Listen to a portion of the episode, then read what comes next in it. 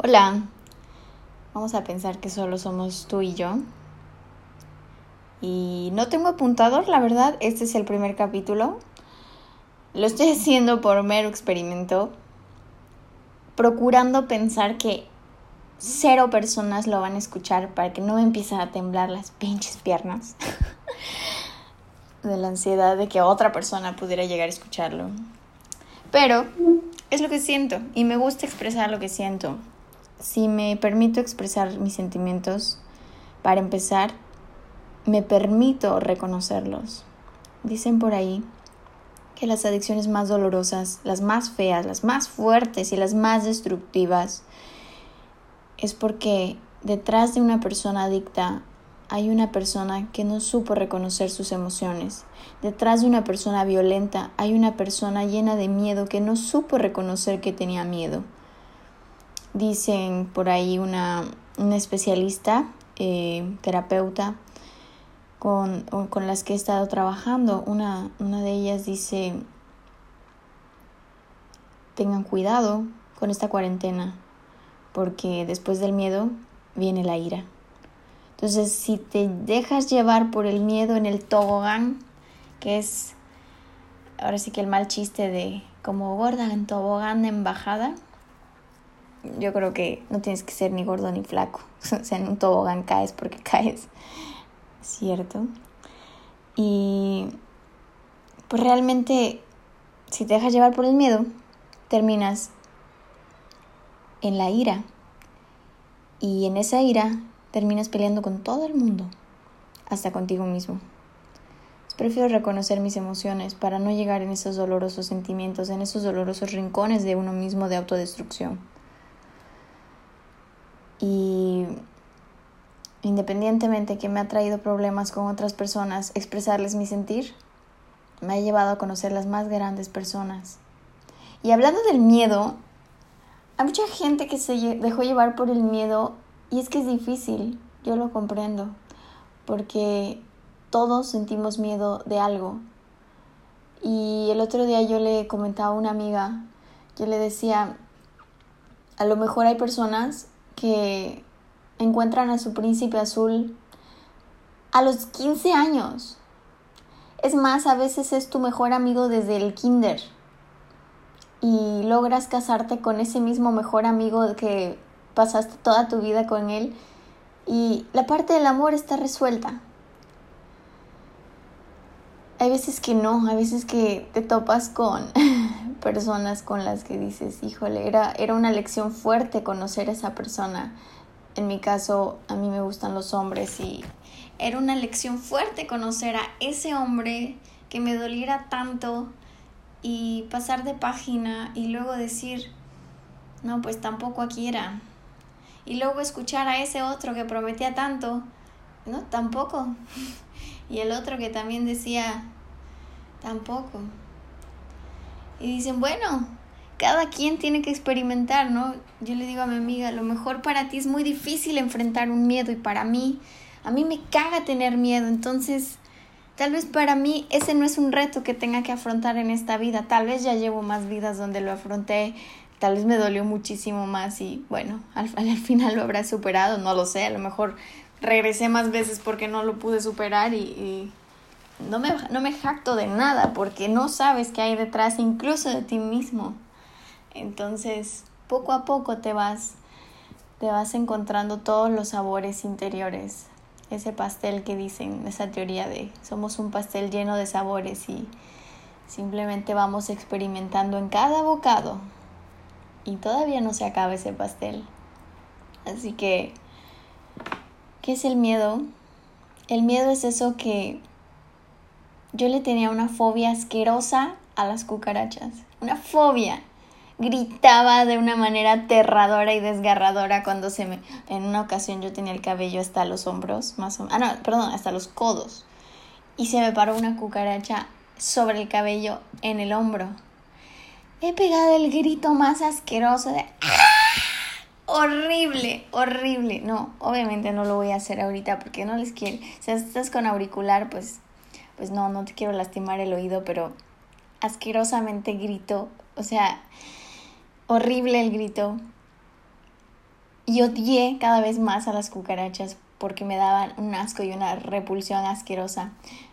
Después entendí algunas cosas que, que, somos parte del mismo ciclo de la vida y entonces ellas tienen su trabajo de cosas que yo no quiero hacer y que qué bueno que las hacen ellas. Digo, bueno, está bien, cada quien tiene su lugar en este universo, en este espacio, entonces ustedes pónganse a trabajar y yo en lo mío, ustedes en lo suyo, jamás en la vida se vuelvan a parar en un centímetro de mí. y ahora lo que hago es simplemente la saco con una escoba. Primero me, me, paralizaban, o sea, no podía moverme, o sea, era un grito que tenía que pedir ayuda. Es más, si tuviera que venir una, sea, yo estuviera sola en una casa y tuviera que venir una persona agarrar el carro y venir, que viniera, me vale. O sea, era, un, era una fobia asquerosa. Luego después, eh, luego después, ¿eso qué? después eh, confrontaba a la cucaracha, ya veía, la mataba, me daba mucho asco, miedo, terror, pánico, pero la mataba. Después llegó la paz. Simplemente le amenazaba y le decía, nunca vuelvas a mi casa, largo de mi casa, no eres bienvenida, la barría y solo la sacaba. Todos me fregaban y me decían, va a regresar, porque la sacaste y va a regresar, cabe por todos lados. Pues no regresaba.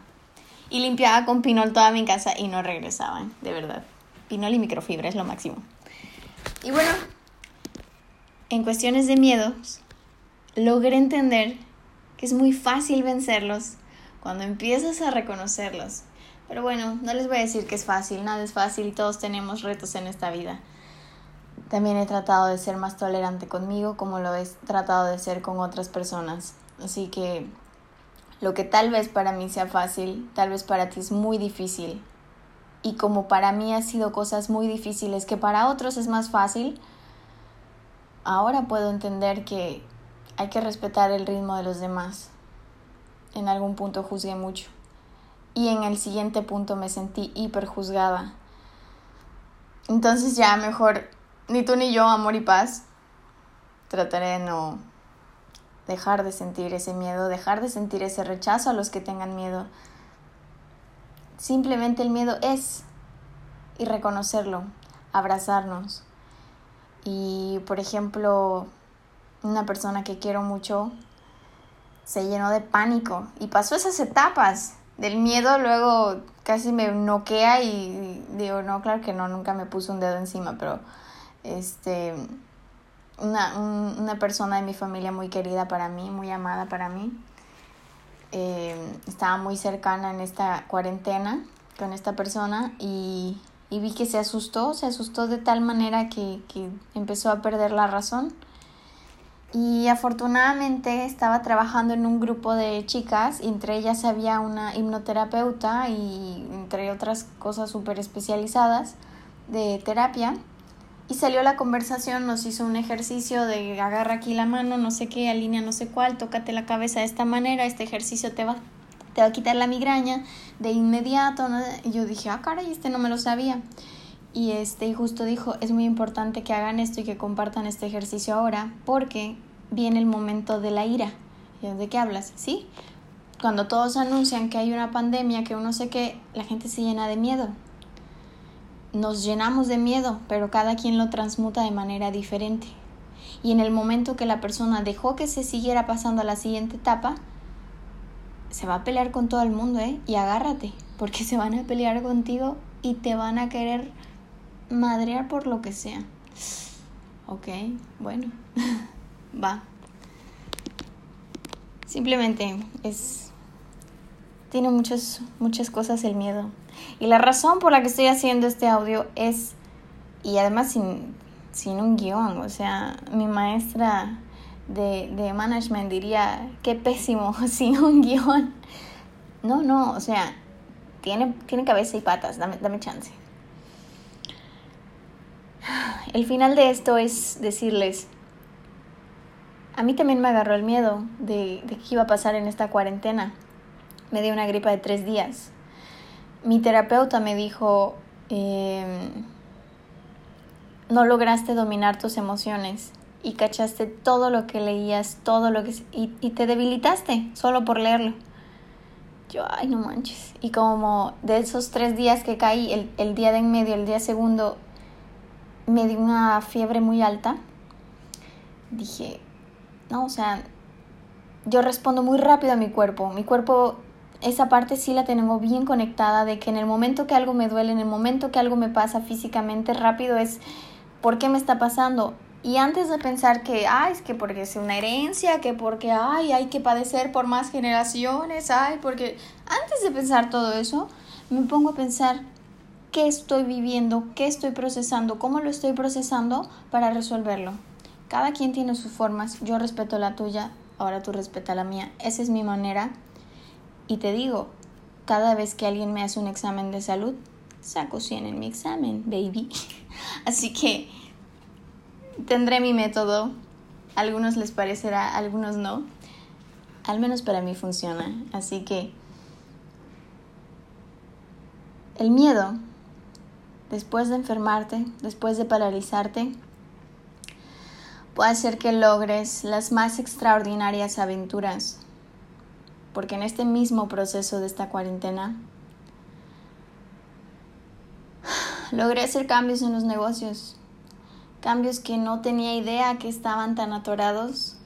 Logré desatorarme, logré vender, logré vender como nunca antes en, los en el último año y medio había vendido, atender a tantos clientes en un solo día, Dios bendito, llorar porque veía los resultados de tanto esfuerzo, de tanto tiempo, definitivamente tiene grandes recompensas cuando vences tus miedos.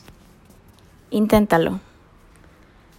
Escoge una emoción que te cause conflicto, te puede causar enojo, te puede causar tristeza, angustia, desesperación, lo que sea que te, que te lleve a sentir algo, siéntelo. Date el gusto de sentir, sea bueno o sea malo. Y si es negativo, date el permiso, date el valor de aceptarlo. Y de ahí ya tienes el 90% ganado. Lo demás lo encontrarás en tu corazón.